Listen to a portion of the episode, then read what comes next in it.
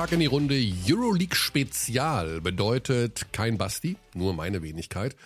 Und ein Gast, ein Spieler von einem Euroleague-Verein. Wir kümmern uns heute um Isaac Bonga vom FC Bayern München. Im Sommer ja zu den Münchnern gekommen. Eine hochspannende Verpflichtung äh, des FC Bayern, denn Bonga hat ja die letzten Jahre in der NBA gespielt. Bei den Lakers in Washington, in Toronto, hat da nie so seine Rolle gefunden. Und das ist ja auch dieses spannende Thema. Was ist Bonga eigentlich genau für ein Spielertyp? Ähm, wir haben es ja auch schon in diesem Sommer oder auch jetzt äh, in den ersten Wochen der Saison von den Münchnern gehört, von Trinkieri gehört, von Bayesi gehört, dass er so vielseitig einsetzbar ist und es ist trotzdem eine komplexe Sache, wie man einen Spieler eben auch einsetzen kann, der auf so vielen Positionen seine Möglichkeiten und seine Rolle finden kann. Andersrum gefragt, wieso hat das dann eben auch in der NBA teilweise nicht funktioniert? Dazu sein familiärer Hintergrund mit zwei Brüdern, die ja auch sehr erfolgreich im Sport sind. Er hat einen älteren Bruder, der ist Fußballprofi beim VfL Bochum. Sein jüngerer Bruder ist momentan im Umfeld von Schalgiris Kaunas als Basketballer unterwegs und dem werden auch große Ambitionen nachgesagt. Also spannende Sache, ein Grund mehr, sich etwas ausführlicher mit Isaac Bonga zu unterhalten. Das habe ich getan und wir legen einfach mal los. Okay, wir können anfangen, dass wir rückwärts erzählen. Du fängst bei diesem letzten Training an und wir gehen bis zu deiner Kindheit. Oder wir fangen mit deiner Kindheit an und gehen nach vorne. Können wir rückwärts gehen. Das Dann nimm das Mikro. Rückwärts gehen. Mhm. Okay. Was war im letzten Training los? War es mehr auf sich selbst schauen oder schaut man schon auf den nächsten Gegner? Äh, man schaut schon auf den nächsten Gegner. Vor allem bei dem ähm, Schedule, den wir jetzt dieses Jahr haben mit den ganzen Spielen. Das heißt, das Gute auf der anderen Sache ist, okay, wenn du jetzt, sagen wir jetzt mal, ein nicht so ein gutes Spiel hast, kann man sich sozusagen in einem anderen Spiel, das in den nächsten zwei Tagen ist, wieder redeemen. Das mhm. heißt, ähm, es geht immer relativ schnell. So, so ein Auswärtstrip jetzt ne, nach Frankreich. Frankreich genau. Sowas gibt es ja, kennst du aus der NBA, so längere Fahrten, längere Reisen mit mehreren Stationen äh, auswärts. Magst du sowas, längere Zeit auch mal weg zu sein von zu Hause? Hast du ein Problem mit, im Hotel pennen und Nee, also ich glaube, ich bin es irgendwie in den letzten, sagen wir mal, fünf Jahren schon gewöhnt, ähm, weiter weg von zu Hause zu sein. Ähm, ob es jetzt Frankreich ist, ob es jetzt irgendwo in den Staaten ist, ist, glaube ich, nicht so ein großen mhm. Unterschied für mich momentan. Ähm, aber es ist, glaube ich, schon manchmal schön, einfach aus der Stadt rauszugehen, in der man momentan halt lebt, ähm, eine neue Kultur zu sehen. Natürlich im, im, Fokus steht immer noch Basketball, aber ähm, einfach mal rauszugehen. Ja, Zweite Station ist Monaco. Stehst du auf sowas? So ein bisschen Glitzer, Glamour da, so mal, weiß ich nicht, in so eine Bar gehen und völlig überteuerte Drinks zu nehmen mhm. oder sowas? ich glaube, mit dem Schedule, den wir halt haben, ist es, glaube ich, manchmal relativ schwer. Einfach mal, sagen wir, so normale Aktivitäten zu haben. Natürlich, wenn man, sagen wir, in so einer Stadt wie Monaco ist, möchte man manchmal einfach abends schönes Essen gehen, die Stadt selbst erleben. Aber ähm, meistens ist es halt schon so, dass du vom Flughafen ins Hotel ja. gehst, schlafen, morgen ähm, Shootaround, zurück, Video. Dann bei mir ist es, ich habe meine Routine, in der ich halt immer Nap nehme. Wenn ich nappen, dann stehe ich auf und dann Snack und dann geht es schon wieder los. Das heißt, man, ich glaube, jeder hat so seine eigene Routine, die er halt so macht, aber ich äh, mag es halt gerne einfach so in meinem kleinen, kleinen, in meinem kleinen Kreis sozusagen bleiben. Du machst also immer Mittagsschlaf? Ja, ja. Ja, Mittagsschlaf brauche ich. Machst du mit Weckerstellen oder ohne? Mit Weckerstellen. Mit Weckerstellen? Mit Weckerstellen, den brauche ich. Bei mir geht es immer eine Stunde, dann werde ich automatisch wach. Ich wünschte, ich könnte das, aber ich, ich brauche einen Wecker auf jeden Fall. okay. Wie hast du dich jetzt mittlerweile eingelebt? Also die Umstellung ist ja schon heftig gewesen, plus, plus der Verletzung dazu. Mhm. Wie hast du das mittlerweile so alles weggesteckt? Äh, ich glaube, die anderen helfen eigentlich relativ gut dabei. Also ähm, von den, das Gute ist halt, die meisten kenne ich ja, von den Spielern bis zum Coaching-Staff. Und ähm, das Gute hier ist auch, dass halt vom, vom Competition-Level, vom Reisen, von allem da schon sehr, sehr viele Ähnlichkeiten sind. Mhm. Und äh, natürlich mit der Verletzung war es halt etwas, wo ich sehr lange draußen war und immer noch ähm, immer noch in, äh, in die Spur sozusagen finden kann. Oder in den, durch diese Spieler in die, in die Spur äh, finden möchte. Und äh, ich glaube, jedes Spiel momentan hilft mir einfach, um wieder ein kleines Stückchen, wie ich selbst sozusagen zu spielen. Mhm. Und ähm, wie gesagt, von den Mitspielern her, von den Deutschen, die wir haben, von den Amis, die wir haben, also gegenseitig wird die ganze Zeit nur geholfen. Wir sind ja noch ein ziemlich neues Team dazu. Also gute Teamchemie. Auf jeden Fall. Ja. Jetzt hast du ja schon so ein bisschen Abstand zu deiner NBA-Zeit. Kannst du, machst du das ab und zu, dass du das schon so mal Revue passieren lässt, dass du es beurteilst, dass du es vermisst? Denkst du dran und, oder bist du momentan viel zu sehr im Hier und Jetzt? Ich bin momentan viel zu sehr im Hier und Jetzt. Ähm, äh, ich glaube, sowas äh, in, in der Zeit, in der ich verletzt war, hat man schon auf jeden Fall drüber nachgedacht. Aber jetzt ist es halt eher so, dass ich in diesem Saisonrhythmus wieder zurück bin, mhm. wo es halt wirklich die ganze Zeit um, okay, dieses Spiel, das, das, dieses Spiel geht. Ähm, was so ein bisschen für mich wichtig ist bei dir, also du bist ja ein Spieler, der so unheimlich, wir sagen es ja immer, so viele Möglichkeiten hat. Du kannst vier Positionen spielen, vier Positionen verteidigen. Wenn man das jetzt auf die NBA bezieht und deine Zeit dort, ist das vielleicht sogar mit ein übertrieben gesprochen ein Problem gewesen? Weil in der NBA braucht man einen Rollenspieler. Da ja. hast du im Team den Superstar oder die zwei Superstars und die anderen erfüllen so ihre Rolle. Das ist bei dir, weil du so viele Möglichkeiten hast, unheimlich schwer ist, manchmal eine Rolle zu finden. Kann das sein? Ähm, ich glaube, man muss Chef auch ziemlich gut anpassen auf die Rolle, die jemand mal gegeben wird. Also ich glaube, bei jedem Team, bei dem man ist, verändert sich manchmal die Rolle. Sagen wir in LA, wo ich meistens in der G-League war, um da sozusagen als, als einfach so ein kleines so Einführungsjahr mal in der G-League wirklich so probieren konnte, was man machen kann und nicht. Mhm. Und in Washington war es eher so wirklich so 3D.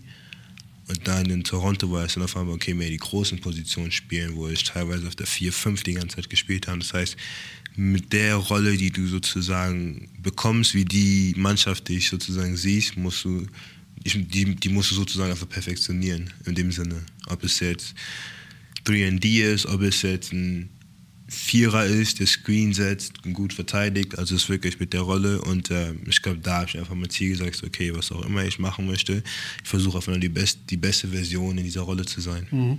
Kommen denn die, die, Trainer auch ab und zu zu dir hin und sagen, wo siehst du dich eigentlich? Oder sagen die, wir haben dich geholt, weil 3D oder wie du gerade gesagt hast, mhm. Vierer hier? Oder fragen dich auch mal, ähm, Easy, was würdest du denn gerne spielen? Oder was ist deine Rolle? Was glaubst du, was deine Rolle ist? Äh, ich glaube, da ist beides. Also die Kommunikation ist da schon ziemlich offen. Mhm. Ähm, kommt natürlich darauf an, wie du selbst schon gesagt hast, die meisten Teams haben dann schon die, sagen wir, ein, zwei Superstars, die, sagen wir, für meistens ist das Scoren verantwortlich sind. Und dann ähm, hat man halt dieses Gespräch mit dem Trainer und da ist halt dieser offene Kanal da, mhm. wo äh, drüber gesprochen wird, okay, wir sehen dich in der Rolle, aber wir wissen auch, dass du das und das kannst. Und da kommt halt dieser offene Dialog dazwischen. Der Sprung damals in die NBA, also ich erinnere mich daran, da warst du, boah, ich weiß es nicht, 16 oder sowas. Da wurde es schon immer gehandelt, der geht in die NBA, das ist ein Prospect, das ist einer. Wann bist du zum ersten Mal mit diesem NBA-Thema in Berührung gekommen? Weißt du das noch? Kannst du dich erinnern, wie das über einen gesprochen wird, dass Menschen auf dich zukommen, Agenten, Trainer und sagen, pass mal auf, easy, NBA? Ähm, ich glaube, es hat alles angefangen, ähm, als ich nach Frankfurt gegangen bin. Also so mit, mit 16, 17. Mhm. In Frankfurt hat es alles ein bisschen so angefangen, dass dann dieses, dieses Gespräch, okay, NBA hier, NBA da, Trainer sagen mal, ich glaube, morgen kommen sehr, sehr viele Scouts, um mich anzugucken und sowas. Also ich glaube, da in Frankfurt hat es schon alles angefangen mit meinen ersten auch BBL-Minuten und so weiter. Im Sommer in meiner Nationalmannschaft. Also ich glaube, äh, Frankfurt war so der erste Schritt für mich in dieses richtige mhm. Profileben. Und wie ist das so bei dir angekommen? Was hat das so mit dir gemacht? Also du warst ja noch, hast noch zu Hause gewohnt. Genau.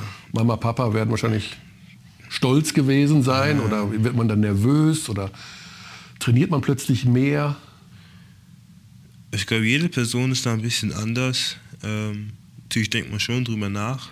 Auf der anderen Seite, wenn ich halt Basketball spiele, was, glaube ich, eine gute und eine schlechte Sache ist, dann, dann vergesse ich sozusagen, nicht vergesse ich alles, aber die einzige Sache, wo ich nachdenke, ist Basketball. Das heißt, die ganzen Sachen, selbst wenn zu Hause irgendwas ist, selbst wenn, keine Ahnung, irgendwas ist, ist alles weg und dann ist man nur noch in diesem Moment Basketball. ist wahrscheinlich auch mit jedem Adrenalin, die man im Moment mhm. hat und allem. Und da, sobald halt alles wieder zu Ende ist, dann fängt man, dann fängt das alles wieder an, oh, okay, die Sachen gibt es wie NBA, die Sachen gibt es wie meine Familie ist da und die Sachen. Deswegen, ich glaube, dass ähm, das Gute bei mir war halt immer, dass ich, dass ich ziemlich gut im Moment sein konnte. Also Unterstützung von zu Hause war auch immer da oder wurde da auch Druck ausgeübt? Ich meine, du hast einen jüngeren Bruder, genau. du hast einen älteren Bruder. Ihr seid alle drei Top-Sportler. Dein jüngerer Bruder mhm. spielt bei Schalgiris jetzt, genau. ist im Schalgiris genau. Dunstkreis. Dein älterer Bruder ist Fußballprofi genau. beim VfL Bochum. Genau. Also das erinnert so ein bisschen an ich weiß nicht, ob man das vergleichen kann mit an die Ball-Familie, dass da irgendwie ein Vater ist mit drei Söhnen und alle machen Sport, ja. aber der ist natürlich crazy, der Dude. Also der ist ja wild. Gab es auch diesen Druck von zu Hause, dass es hieß, Jungs, Sport, das, das ziehen wir jetzt durch oder haben die euch gelassen? Mehr, die haben uns mehr, also mein Vater hat uns mehr so einfach so jeden, jeden seins machen lassen. Mhm. Also was er mit allen drei bei uns immer gemacht hat, bei meinem Jüngeren nicht so, war, dass er uns immer, sagen wir, Fußball und Basketball reingesteckt hat bei, bei, mir und Tarsis war es halt so. Und haben von da konnten wir uns eigentlich selbst entscheiden, was wir machen wollten. Tarsis ist dann ähm, beim Fußball geblieben und ich äh, dann beim Basketball. Und Yoshi, ich glaube auch durch mich ein bisschen, durch diesen Einfluss, mhm. ähm, hat, er, hat er dann wahrscheinlich ein bisschen mehr am Basketball tendiert und dann auch einfach nur Basketball gespielt. Und äh, beide, also meine beiden Eltern, die supporten alle eigentlich die ganze Zeit nur, stehen ein bisschen mehr im Hintergrund, also Spiele angucken, ähm, jetzt ist es auch einfacher, immer zu Spielen zu kommen von allen. Das heißt, ähm, momentan sind die, ich, beschäftigt, mhm. zu jedem hinzufahren und die Spiele Aber anzugucken. Es war nicht so, also bei Steffi Graf weiß man das, bei Andrew Agassi weiß man das, die wurden mit 14 Monaten kriegten die einen Schläger in die Hand gedrückt und nee, weil du musstest nicht mit 18 Monaten schon dribbeln. Nee, nee, das war da. Ihr kommt eher aus dem Fußballbereich. Du hast auch mit Fußball genau, mein Vater, aber mein Vater war auch, hat auch ein bisschen Fußball gespielt, aber äh, Sport war da schon immer, sagen mhm. wir im Sinne, aber es war eher so, hier könnt ihr euch aussuchen, was ihr machen wollt. Äh, wenn ihr irgendwann, sagen wir auch mein ganz großer Bruder, der jetzt auch aufgehört, äh, früh aufgehört hat, Fußball zu spielen, meine andere Schwester, die auch aufgehört hat, Fußball zu spielen. Das heißt, da, also da war schon immer eine offene Tür, dass so, also wir wurden nie wirklich gezwungen, dass wir mhm. irgendwas machen müssen oder irgendwas durchziehen müssen. Okay. Also funktioniert auch ohne den Druck von genau, zu Hause. Man ja. hört ja oft von den Genau, ja, von diesen Übereltern, die genau. so viel Druck ausüben. Und dann äh, ist es ja schön, dass es auch ohne funktioniert. Hast du dir denn noch so Ziele, also NBA, klar, läuft auch gerade wieder. Schaust du da noch jetzt momentan regelmäßig rein, was so da passiert? Ja, also ich, meistens schaue ich eher so, so Spiele von, ich glaube, Freunden, die man auch so hat, oder ah. Freunden, die man da kennt. Ähm, ziemlich viele Mannschaften. Natürlich mit der Zeit ist es jetzt ein bisschen, sagen wir mal, schwer. Man kann jetzt nicht immer um, keine Ahnung, 1 Uhr oder 3 Uhr morgens ja, ja, Spiele angucken, aber man guckt sich schon viel für die Highlights an. Also meistens sind es jetzt, guckt mir immer so Spiele von Toronto an. Ist da so ein Buddy noch dabei von deiner Zeit? Von äh, fast allen, also Toronto, die ganzen Jungen mit Delano, Scotty, Justin, Chris, Pascal, alle, die da spielen. Äh, Orlando mit Franz und Mo. Ähm, Nee, aber mit Gillespie hat sie nicht überschnitten. Der hat ja auch so einen kurzen Doch, Vertrag mit, mit Freddy war ich auch da. Also mit meinem Anfang da. Äh, also Freddy war da für, ich glaube, ein, zwei Monate. Ja. Das heißt, Freddy war auch noch da. Mit Cash habe ich ja in Washington gespielt. Mhm, genau. Äh, natürlich, da gucke ich auch noch Spiele. Washington, ähm, New York gucke ich nach wegen Isaiah. Natürlich LA, Dennis, Dallas. Also die, man guckt einfach immer noch. Weil man halt ziemlich viele ähm, Freunde da hat und Leute kennt, guckt man sich da immer noch die Spiele an. Mhm. Äh, und sonst eigentlich. Äh Wie war der Austausch mit Cash? Also als du wusstest, der kommt, habt ihr euch kurz geschlossen? Hat dich äh. gefragt, Easy, wo komme ich denn da hin? Was, was, was geht da ab? Ähm, es war relativ, äh, nicht relativ spät, weil ich ja, das alles bei mir war ja ziemlich spät, als ich hingekommen bin mhm. sozusagen.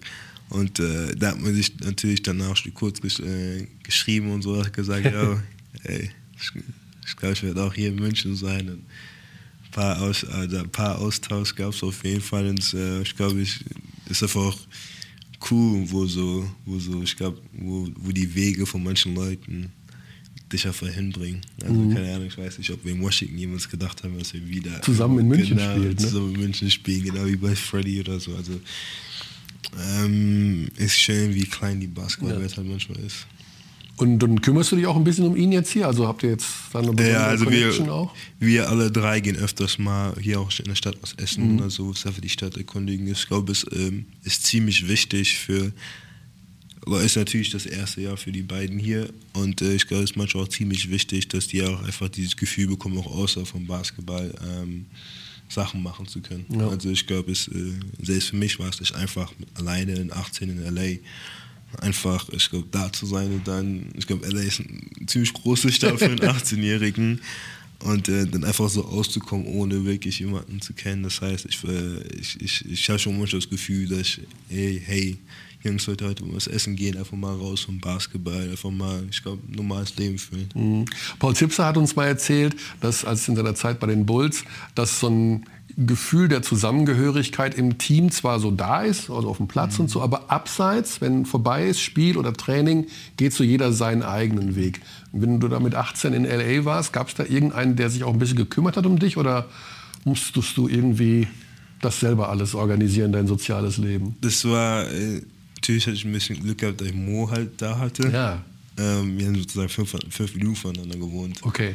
Und ähm, konnte ich ja öfters mit ihm machen. Wir sind öfters halt morgens, äh, wir haben beide in Manhattan Beach gewohnt, äh, mit unseren Beach-Cruisern unten am Strand einfach mal lang gefahren, ähm, essen gegangen, auch sehr, sehr, sehr mit vielen von den Leuten von den G-League gemacht, mit Scotty Machado, JJ, das heißt ähm, Svi, mit dem ich auch wieder in Toronto gespielt habe.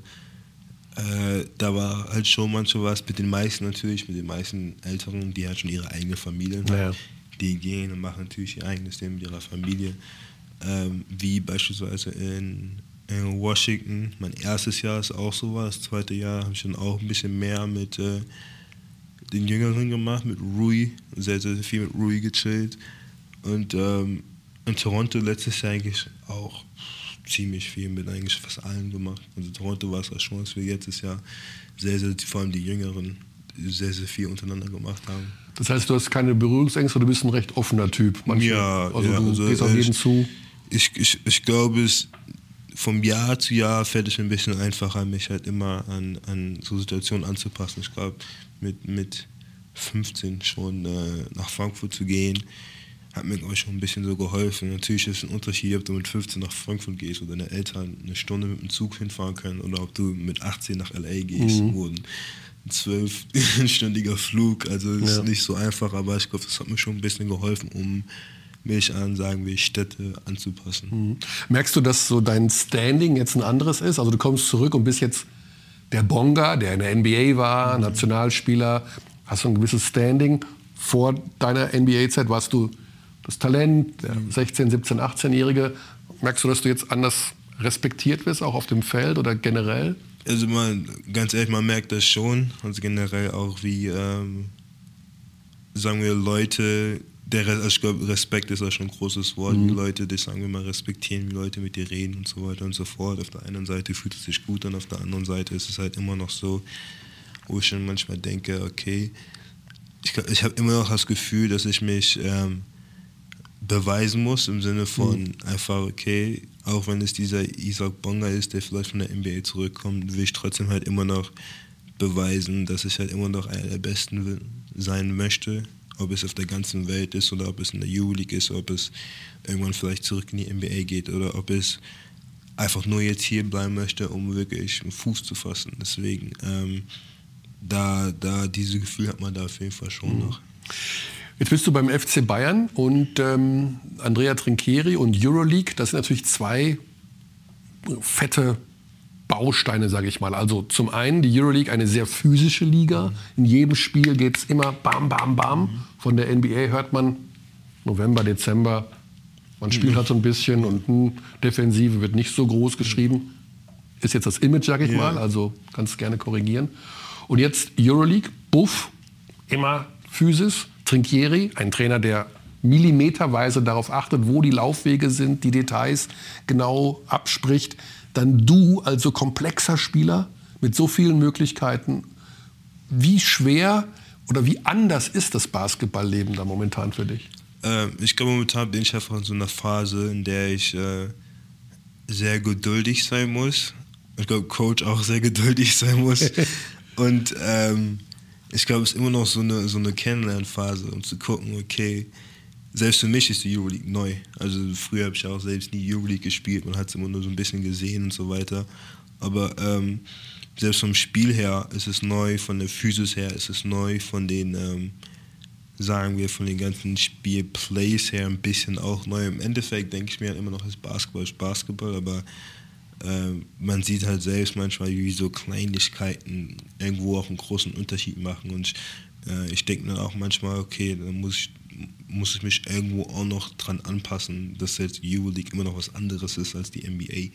Deswegen ähm, bin ich immer noch in dieser, in dieser, in dieser Anpassungsphase, würde ich sagen, mhm. in dieser Transition von, ähm, sagen wir, diesen, diesen Overseas Basketball, in dem Coach mir natürlich auf jeden Fall helfen will, der sagen wir, in einem Interview auch schon gesagt haben, ein bisschen, manchmal ist es nervig, aber ich glaube, ich habe es eher so, dass ich jemanden halt wirklich die ganze Zeit hinten im Kopf habe, der mir die ganze Zeit was sagt und sagt und sagt halt, dass ich jemanden habe, der einfach so sagt, ja, ist egal, den lassen wir einfach mal da so. Okay. Also ich, ich habe schon eher so jemanden, der schon wirklich sehr, sehr, sehr detailliert ist, auf jede Kleinigkeit achtet, um dein, sagen wir, dein, dein Potential einfach zu maximieren. Mhm. Hatte ich denn trotzdem diese Euroleague, ich rede jetzt einfach nur von der Euroleague erstmal, überrascht von der Art, wie da gespielt wird, von der Intensität, von auch mit diesem Start. Man fängt an, eine Niederlage nach der anderen und hm, alles so nicht so einfach. Also warst du jetzt so ein bisschen, wie, wie siehst du diese Liga? Man sagt immer, es ist die zweitbeste der Welt nach der NBA. Bist du da so ein bisschen überrascht gewesen, wie es da abgeht? Ähm, überrascht muss ich sagen, nicht wirklich. Wo ich gewusst habe, Euroleague ist ich habe schon gewusst, es wird nicht einfach. Ich habe auf jeden Fall schon gewusst, dass es eine sehr physische Liga ist. Und ähm, selbst in, ich glaube, am Anfang der Saison, wenn man so einfach die Spiele anguckt und sieht, okay, man verliert vielleicht ein, zwei, drei, vier, fünf Spiele. Aber ich glaube, das ist einfach ein Basketball. Ein Basketball, was halt immer gleich ist, also Basketball ist ein Spiel von Runs. Das heißt, du wirst einen Run haben, du wirst mal vielleicht in, in einen Tief gehen, aber eventually wirst du dann auch wieder, sagen wir mal, hochgehen und es ist wie so eine Achterbahnfahrt. Und so sehe ich eigentlich auch die Liga. Mhm. Im Sinne, äh, wie du es gerade schon selbst gesagt hast, die zwei beste Liga der Welt. Deswegen ähm, finde ich es halt auch wirklich so, finde ich wie so eine andere Herausforderung für mich, einfach in der Euroleague zu spielen und ähm, einfach so viel wie möglich wieder zu lernen. Also so, so gehe ich eigentlich in jedes Jahr, dass ich halt jedes Jahr so viel wie möglich nur lernen möchte. Mhm.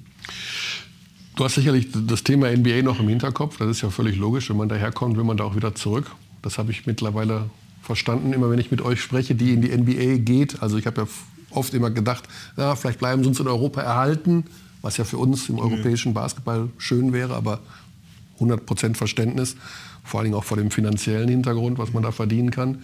Ähm, wie sehr, wie wichtig wäre es dir denn auch mal für ein paar Jahre muss ja nicht direkt zehn Jahre sein, aber vielleicht für einen gewissen Zeitraum bei einer Mannschaft zu sein, um da so ein bisschen heimisch zu werden.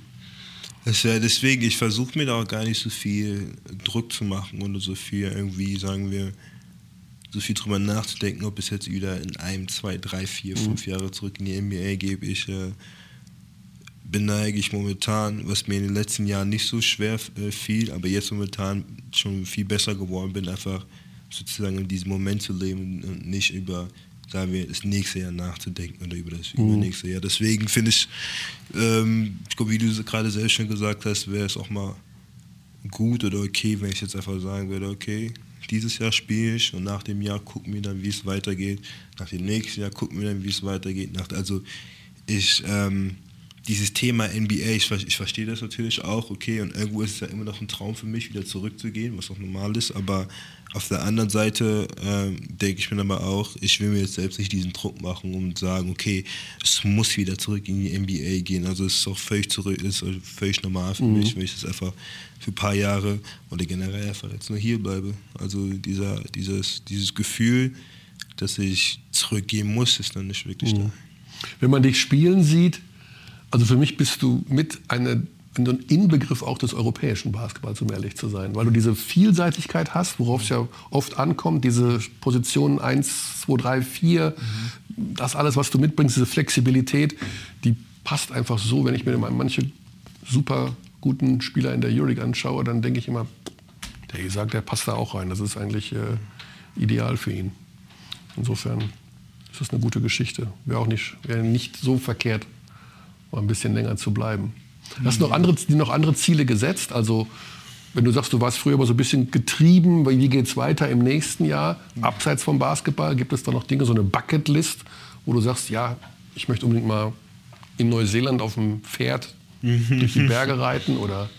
Ich glaube, es gibt immer so Ziele, die man sich als Team setzt. Und dann gibt es halt Sachen, die man sich persönlich auch setzt. Wie für mich persönlich war es halt immer sowas wie, dass ich einfach so gut wie möglich die Saison spielen möchte und aber auch als Spieler einfach besser werden möchte. Mhm. Ich glaube, so Sachen wie stärker zu werden, im Wurf zu arbeiten, besser in der Verteidigung zu werden, sind Sachen, die man im Sommer alleine dran arbeiten kann. Aber ich glaube, in der Saison, vor allem wie in, der, in meiner ersten Saison, ist wir hier zurück zu sein. Ich glaube, es sind solche Sachen wie einfach so einen, so einen festen Sitz in der Liga zu bekommen, sowas Gutes und als Team natürlich ähm, Titel zu bekommen Euroleague Playoffs zu schaffen. Also ich glaube, da sind so welche Sachen generell einfach zu gewinnen, mhm. sind, stehen da schon im Vorrang. Jetzt ähm, sitzen wir neben einem Fußballstadion. Weißt du, wer heute bei der Fußball-WM spielt? Hast du da, interessiert dich das? Ja, aber ich weiß jetzt aus dem Kopf gerade nicht, wer spielt. Aber du weißt, also du verfolgst die WM? Nee, auf jeden Fall. Ich werde ja. mir auf jeden Fall die Spiele angucken. Okay. Also Bellingham hat das erste Tor geschossen für England und das ist schon mal sehr positiv oh, okay. für mein Wettkonto gewesen.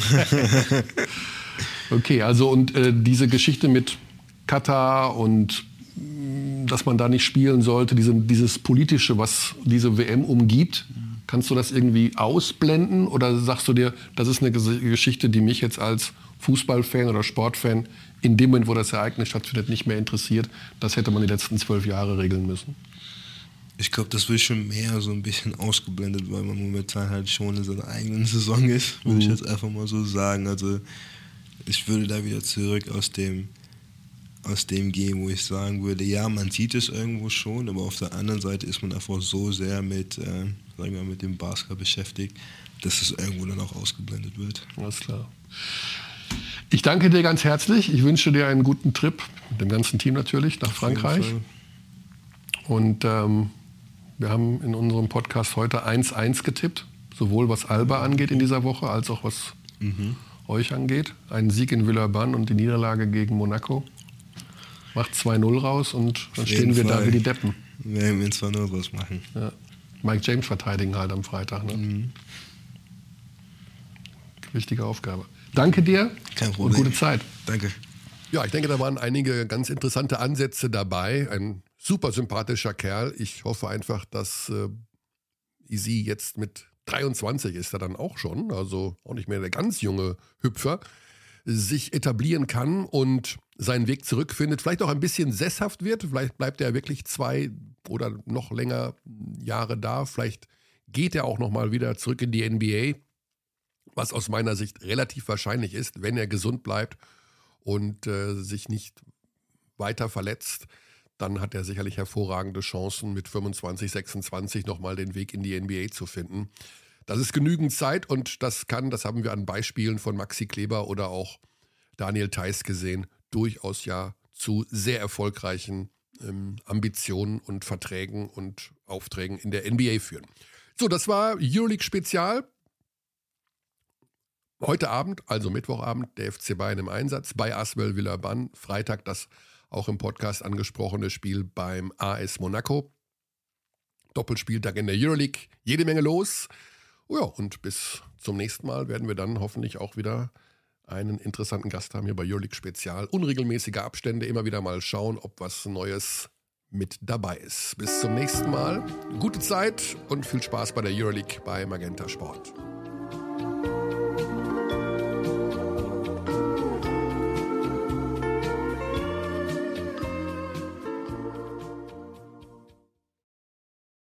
We treat people here with complete respect. This is Germany.